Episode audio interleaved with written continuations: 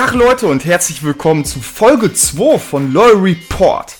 Ja, eingangs möchte ich einmal ganz kurz die Gelegenheit nutzen, um mich bei euch ganz herzlich zu bedanken für die Nachrichten, die mich über Instagram, meinem Kanal LOL Report erreicht haben. Äh, was soll ich sagen? Ja, ich hätte überhaupt nicht gedacht, dass ich schon äh, Feedback bekomme und dann auch so, ja, sind nicht wenig Nachrichten für meine Verhältnisse gewesen, sodass ich mich da wirklich sehr, sehr darüber gefreut habe, über jede einzelne. Insbesondere äh, ist das Feedback überwiegend positiv ausgefallen. Das hat mich natürlich sehr gefreut. Und ähm, ja, zeigt mir natürlich, dass das hier vielleicht nicht die schlechteste Idee ist, die Moritz und ich hatten. Ähm, wie gesagt, wenn ihr mit mir in Kontakt treten wollt, dann gerne über Instagram. Loyal Report lautet der Kanal. Ähm, ich freue mich natürlich, wie auch schon geschehen, insbesondere über Anregungen für künftige Folgen. Und eure Vorschläge gucke ich mir natürlich ganz genau an und werde die auch hier irgendwie verwursteln. So, jetzt soll es aber inhaltlich werden. Wie ähm, ja der Folgentitel heute auch schon nahelegt, äh, soll es heute um das Strafrecht gehen. Wir wollen uns nämlich den Erlaubnistatbestandsirrtum einmal ein bisschen genauer anschauen, auch ETBI genannt. Ähm, ich habe mir also ausnahmsweise kein Urteil heute ausgesucht, sondern wir gucken uns äh, ja ein allseits bekanntes Problem aus dem allgemeinen Teil des Strafrechtes an. Warum machen wir das? Weil ich der Meinung bin, dass dieses Ding um den ETBI viel mehr Schrecken um sich vereint, als es eigentlich notwendig ist. Ich habe das Gefühl, dass schon die Vorstellung an den ETBI äh, bei dem einen oder anderen Studenten für Angst und Schrecken sorgt. Ich glaube, das liegt daran, dass diese doch eigentlich recht anspruchsvolle Problematik äh, zu Beginn des Studiums thematisiert wird. Das ist ja eigentlich einer der Klassiker aus dem allgemeinen Teil des Strafrechts. Es begegnet einen also zu einem Zeitpunkt, in dem das strafrechtliche Systemverständnis ganz bestimmt noch nicht so weit ausgeprägt ist, um wirklich das Ganze zu durchdringen. Leider bleibt aber auch über das erste Semester hinaus der ETBI von Bedeutung. Ich habe mir da mal die Auswertung der Uni Köln zu den Examensklausuren angeschaut aus dem Strafrecht. Die ist leider schon ein bisschen älter, aber ich denke, dass sie nach wie vor schon noch ein bisschen repräsentativ ist. Der ETBI kommt in 16% aller strafrechtlichen Examensklausuren im ersten Examen in Nordrhein-Westfalen äh, ja da, sagen wir mal, zur Anwendung. Man merkt also, man muss schon wissen, wovon man spricht und worum es geht. Die Problematik wird, glaube ich, auch gerade deshalb als schwierig befunden um den ETBI, da sie insbesondere Aufbaufragen aufwirft. Ähm, ja, weil die verschiedenen Lösungsansätze theoretisch an unterschiedlichen Stellen im Gutachten sich auswirken könnten, sodass der eine oder andere Student, der den ETBI so mal ein bisschen Larifari gelernt hat, da eigentlich vor eine fast unlösbare Aufgabe steht, wenn er nicht sich mal wirklich ausführlich mit dem ETBI beschäftigt hat. So, wollen wir uns mal zunächst einmal der Sache ein bisschen nähern. Ich habe einen kleinen Ausgangsfall gebastelt, um uns ein bisschen an die Thematik heranzuführen. Und zwar stellen wir uns folgendes vor. Ich, ja, der Micha, ich spaziere ein bisschen durch die Gegend, ja. Plötzlich kommt mir der Moritz, ja, der böse Moritz von Loyal One entgegengerannt. Moritz, der hat so einen Affenzahn drauf und wirbelt dabei mit einer gefüllten Schulenfeldertasche in meine Richtung. Ich kriege richtig Angst und denke, dass er mir damit einen runterhauen will, warum auch immer. Tatsächlich ist er aber einfach nur so außer sich, weil er es nicht fassen kann, wie schön die Taschen sind. Ich, wie gesagt, habe die Hosen voll und um mich vermeintlich zu verteidigen, gebe ich dem Moritz eine gezielte Ohrfeige und strecke ihn so nieder. Wie habe ich mich denn jetzt hier strafbar gemacht? Gut, wir nähern uns jetzt einmal ganz kurz vereinfacht schulbuchmäßig diesem Fall an. Zu denken wäre jetzt hier aufgrund der Ohrfeige, denke ich mal, naheliegend eine Körperverletzung. Prüfen wir also mal einen Tatbestand. Wir stellen eigentlich recht unproblematisch fest, dass ich sowohl den objektiven als auch subjektiven Tatbestand des 223.1 StGB verwirklicht habe. Nur Ohrfeige ist nämlich jedenfalls eine üble unangemessene Behandlung, die das körperliche Wohlbefinden mehr als nur unerheblich beeinträchtigt. Auch wie gesagt, subjektiv habe ich vorsätzlich gehandelt. Da war ich mir schon bewusst, dass ich dem Moritz eine Ohrfeige verpasse und ihn so in seinem körperlichen Wohlbefinden beeinträchtige. Weiter in der Prüfung kommen wir dann im Rahmen der Rechtswidrigkeit vielleicht auf die Idee, dass ich vielleicht in Notwehr gehandelt haben könnte, denn ich habe ja gedacht zumindest, dass der Moritz mich angreifen möchte. Wir werden dann aber bei der Prüfung einer vermeintlichen Notwehr nach 32 StGB recht schnell vorstellen, dass schon objektiv es an einer Notwehrlage fehlt, da, wie gesagt, Moritz keinen gegenwärtigen rechtswidrigen Angriff gegen mich versucht hat durchzuführen. Es fehlt also schon objektiv, wie gesagt, an einer Rechtfertigungslage, sodass eine Rechtfertigung jedenfalls ausscheidet. Dann haben wir jetzt geprüft Tatbestand und Rechtswidrigkeit und ja, die ist gegeben, aber irgendwie habe ich ja gedacht, dass ich angegriffen werde. Wie begegnen wir denn jetzt dieser Situation?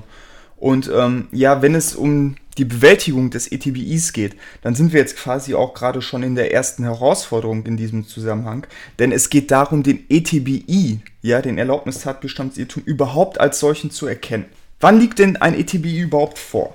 Der ETB liegt vor, wenn sich die Fehlvorstellung des Täters, also von mir in diesem Sachverhalt, auf das Vorliegen eines Sachverhalts bezieht, der, wenn er wirklich gegeben wäre, die Voraussetzungen eines anerkannten Rechtfertigungsgrundes erfüllen würde. Der Täter, also ich, ich nehme also irrig eine aus meiner Sicht mich rechtfertigende Sachlage an. Und stellen wir uns den Sachverhalt nochmal vor, wenn meine Vorstellung richtig wäre, ja, dann würde ich ja denken, der Moritz greift mich an mit dieser Schönfelder-Tasche. Ja, das würde allemal, wenn diese Vorstellung wahr wäre, eine Notwehrlage rechtfertigen. Wichtig, man muss sich vor Augen halten, ja, je nach der Vorstellung des Täters können natürlich verschiedene Erlaubnissätze in Frage kommen, ja. Der ETBI wird nicht nur im Zusammenhang mit einer etwaigen Notwehr relevant, ganz im Gegenteil, alle geltenden und bekannten Erlaubnissätze, ja, können gleichermaßen in diesem Zusammenhang relevant werden. Hier bezogen jetzt wieder auf unseren Fall. Ich stelle mir also irrig eine Sachlage vor, die, wenn sie vorlege, quasi einen gegenwärtigen rechtswidrigen Angriff auf ein notwehrfähiges Rechtsgut von mir, nämlich meine körperliche Unversehrtheit durch Moritz, begründen würde. Wäre meine Vorstellung korrekt, wäre meine Ohrfeige auch rechtlich zulässig gewesen, ja, dass sie sich jedenfalls in den rechtlichen Grenzen der Notwehr befinden würde.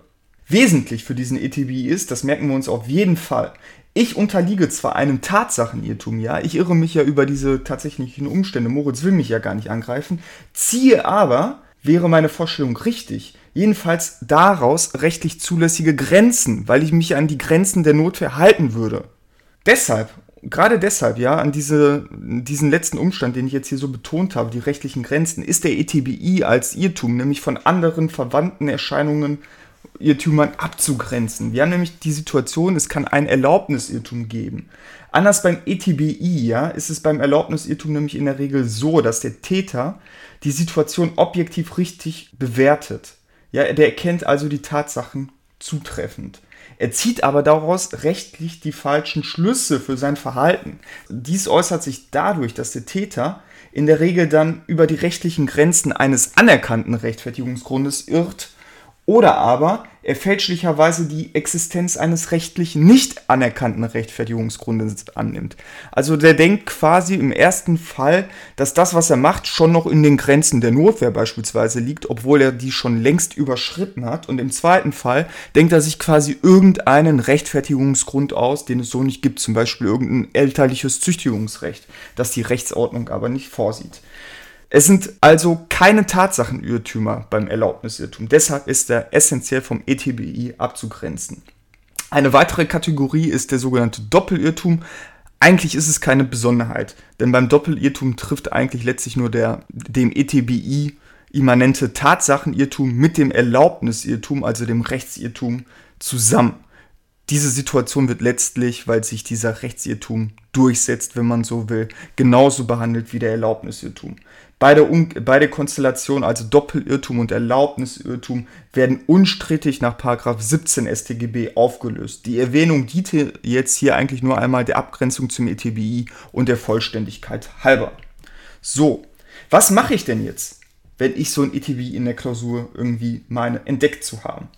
Geht es also darum, den ETBI zu prüfen, ist es zunächst einmal ganz wichtig, sich wieder unseren Ausgangsfall vor Augen zu führen. Insbesondere das Zwischenergebnis, das wir gefällt haben. Ja? Also Tatbestand und Rechtswidrigkeit haben wir ja bejaht. Und was machen wir dann? Wo diskutieren wir dann den ETBI überhaupt?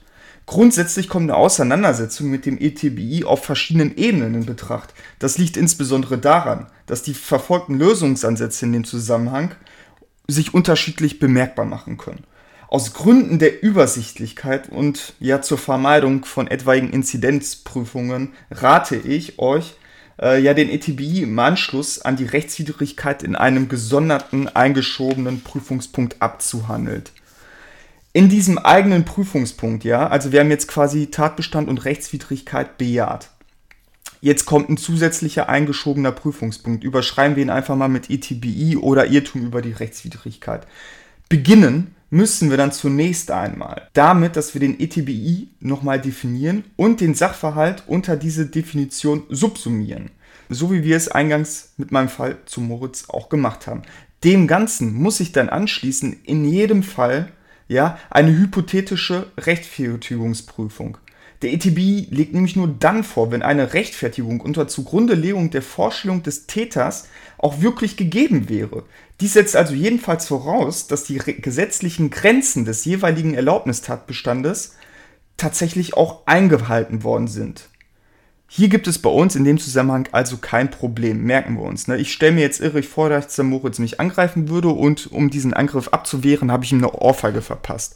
Wäre meine Vorstellung richtig und Moritz hätte gerade wirklich vor, mich mit einem Schönfeller zu attackieren, mit einer Schönfellertasche zu attackieren, dann wäre die Ohrfeige jedenfalls auch im Rahmen der rechtlichen Grenzen der Notwehr. Das ist jetzt hier gar kein Problem. Erst wenn wir also diesen ETBI erkannt und auch als solchen festgestellt haben, ja, sprich ihn so definiert und subsumiert haben, geht es erstmal darum, sich mit den Irrtumsfolgen zu beschäftigen. Erst jetzt wird es eigentlich interessant. Und zunächst einmal, wenn wir uns jetzt Gedanken machen, wie wir den jetzt behandeln, ist es natürlich erst einmal ratsam, sich selbst Gedanken zu machen, ja, nicht irgendwie schon irgendwie die eine oder andere Theorie, die man irgendwann mal gehört hat, sofort irgendwie runterzubeten, sondern wir machen uns zunächst einmal selbst Gedanken, wie wir der Sache Herr werden können.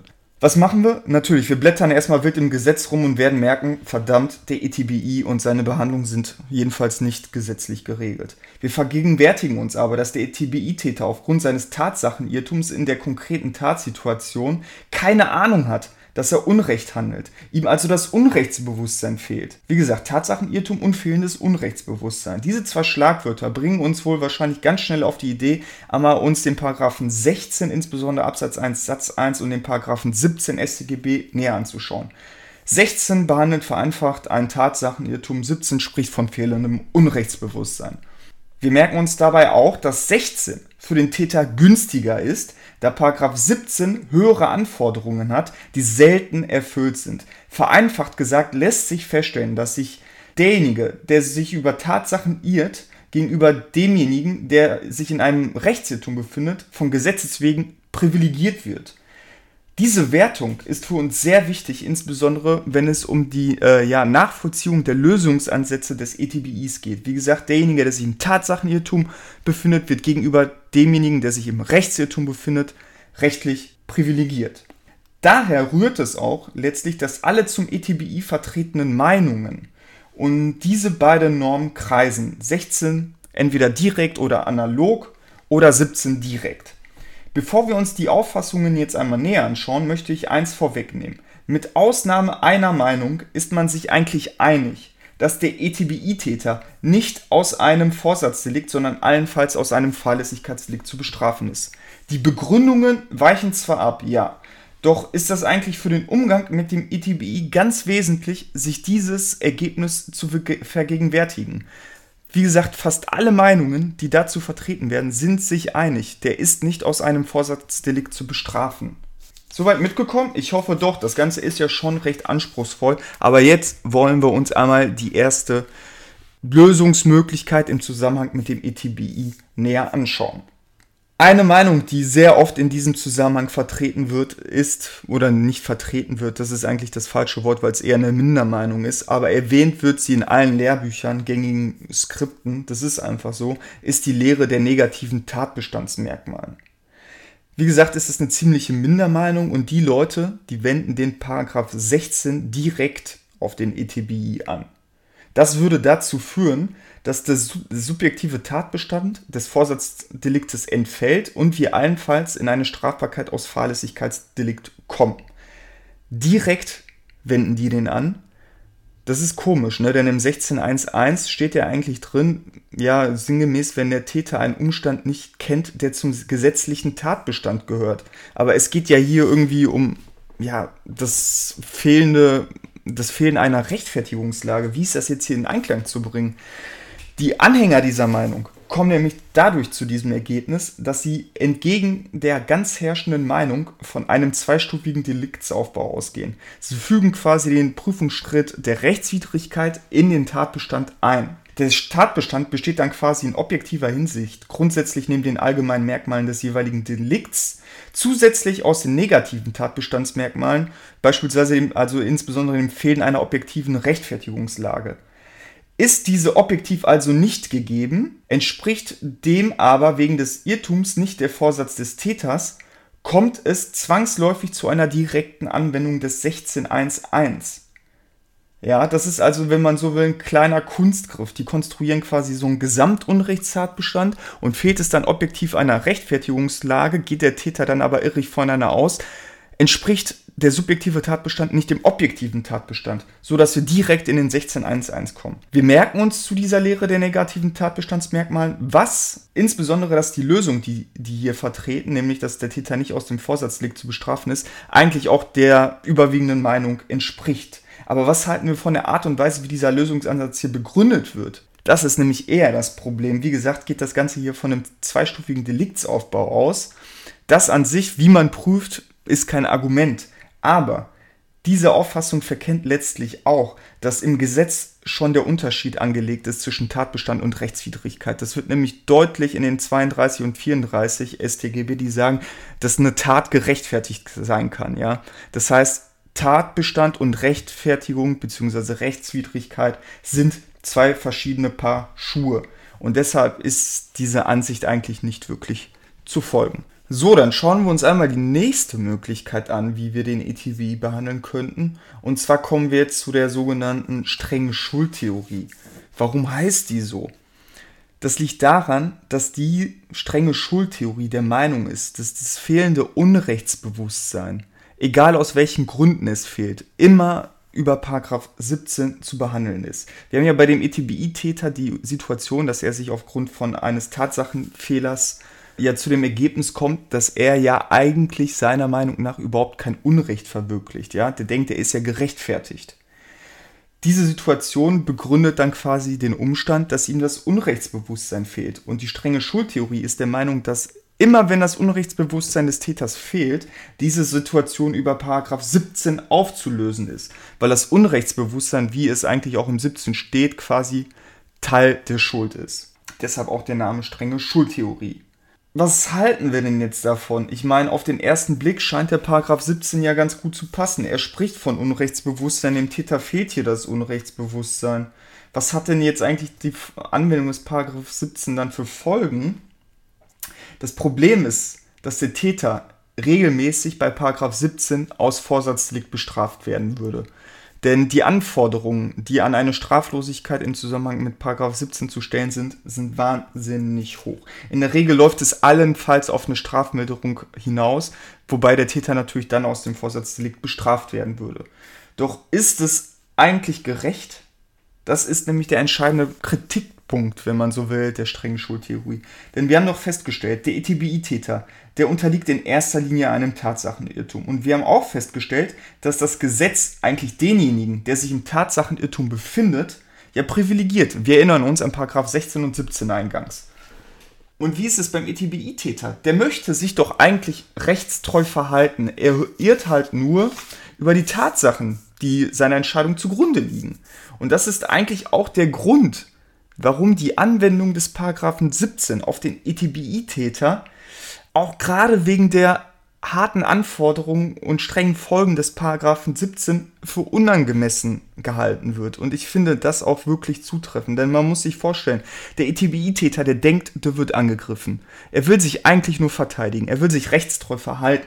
Und ähm, er setzt sich dann quasi gegen den vermeintlichen Angreifer zu Wehr. Okay, er unterlag einem Fehler, wollte aber niemandem was Böses.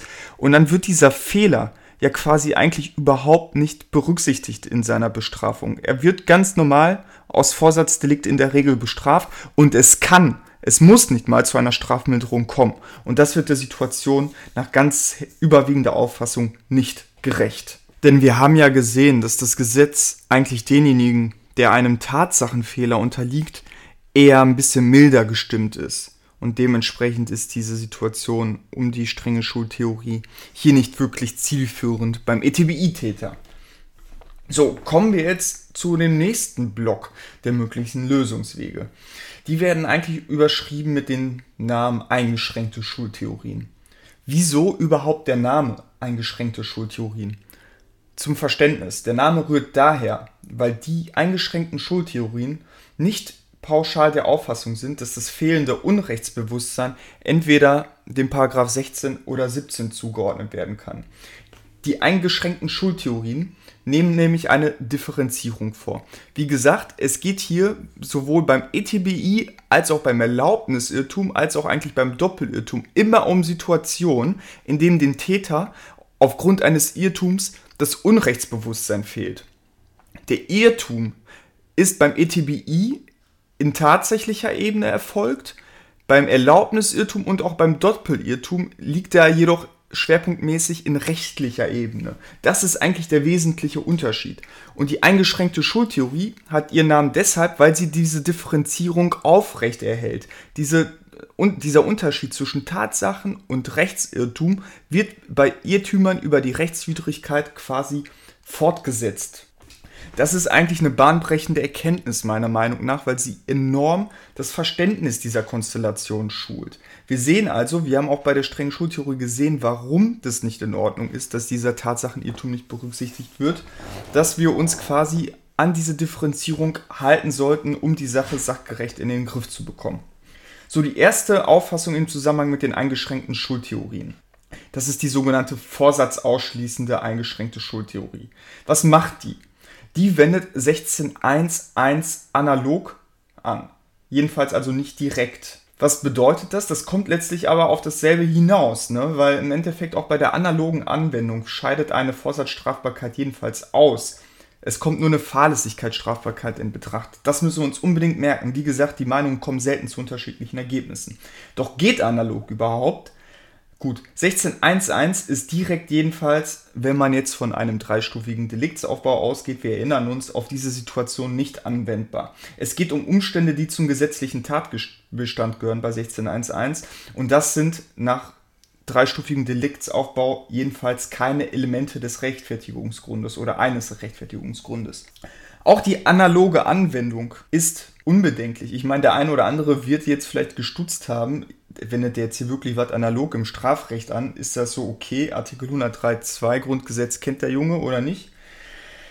Es ist nämlich eine täterbegünstigende Analogie und die sind grundsätzlich auch im Strafrecht unbedenklich. Deshalb haben wir erstmal kein Problem mit einer Analogie. Das nächste, was wir brauchen, ist aber eine planwidrige Regelungslücke. Gut, die haben wir. Ich habe euch ja eingangs eigentlich aufgezeigt, dass der ETBI nirgendwo im Gesetz geregelt wird.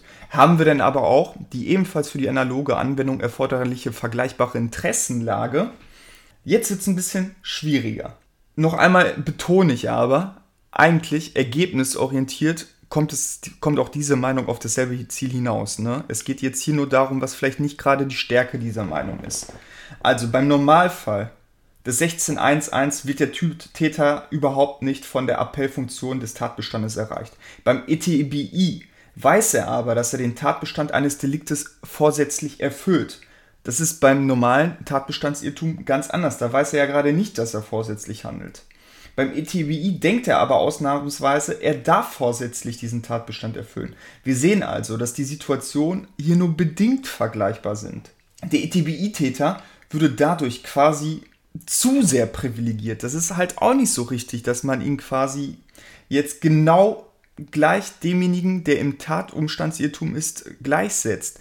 Denn die Situation, wie dargestellt, ist eben nicht identisch. Sie mag vergleichbar sein, aber sie ist nicht insoweit identisch, als dass sie eine uneingeschränkte analoge Anwendung des 16.1.1 angemessen erscheinen lässt. Denn wie gesagt, es ist halt doch ein bisschen anders. Der ETBI-Täter ist sich dessen vollkommen bewusst, dass er einen Tatbestand vorsätzlich erfüllt und das ist beim Tatbestandsirrtum sonst grundsätzlich nicht der Fall.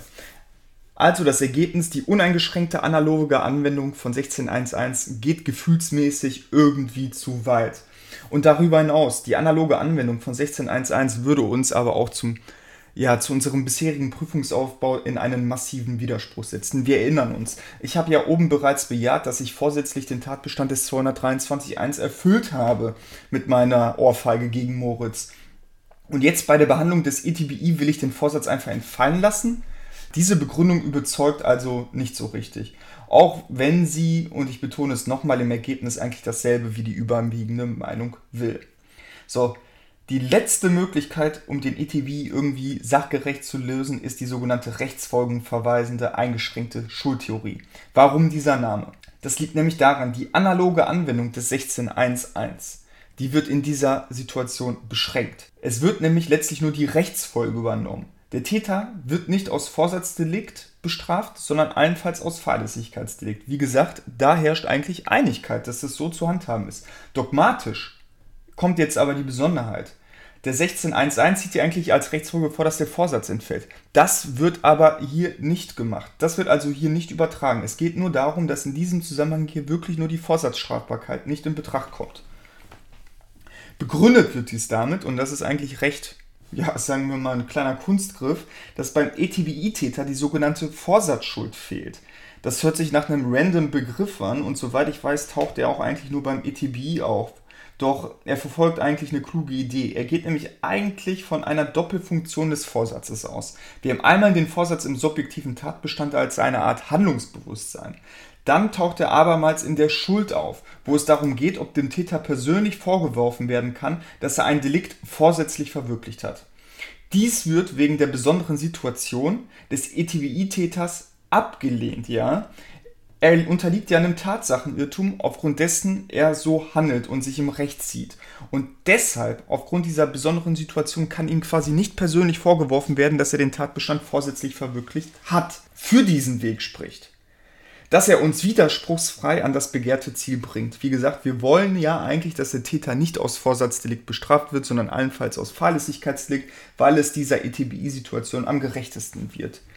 Und ein weiterer Zusatzpunkt, wenn man so will, der für diese Auffassung spricht, ist nämlich, dass bei Teilnahmefällen sorgt er dafür, dass wir weiterhin eine vorsätzliche rechtswidrige Haupttat haben. Wir erinnern uns nämlich, auch wenn die anderen Ansichten im Ergebnis quasi gleich sind, mit Ausnahme der strengen Schultheorie, dann führt es dazu, dass der ETBI-Täter jedenfalls seinen Vorsatz verliert, weil das liegt nämlich daran, dass wir 16.1 entweder direkt oder analog anwenden würden. Und ähm, ja, wenn der Vorsatz ETBI-Täters entfällt, dann führt es letztlich auch dazu, dass es an einer teilnahmefähigen Haupttat fehlt. So, so viel zu den verschiedenen Meinungen.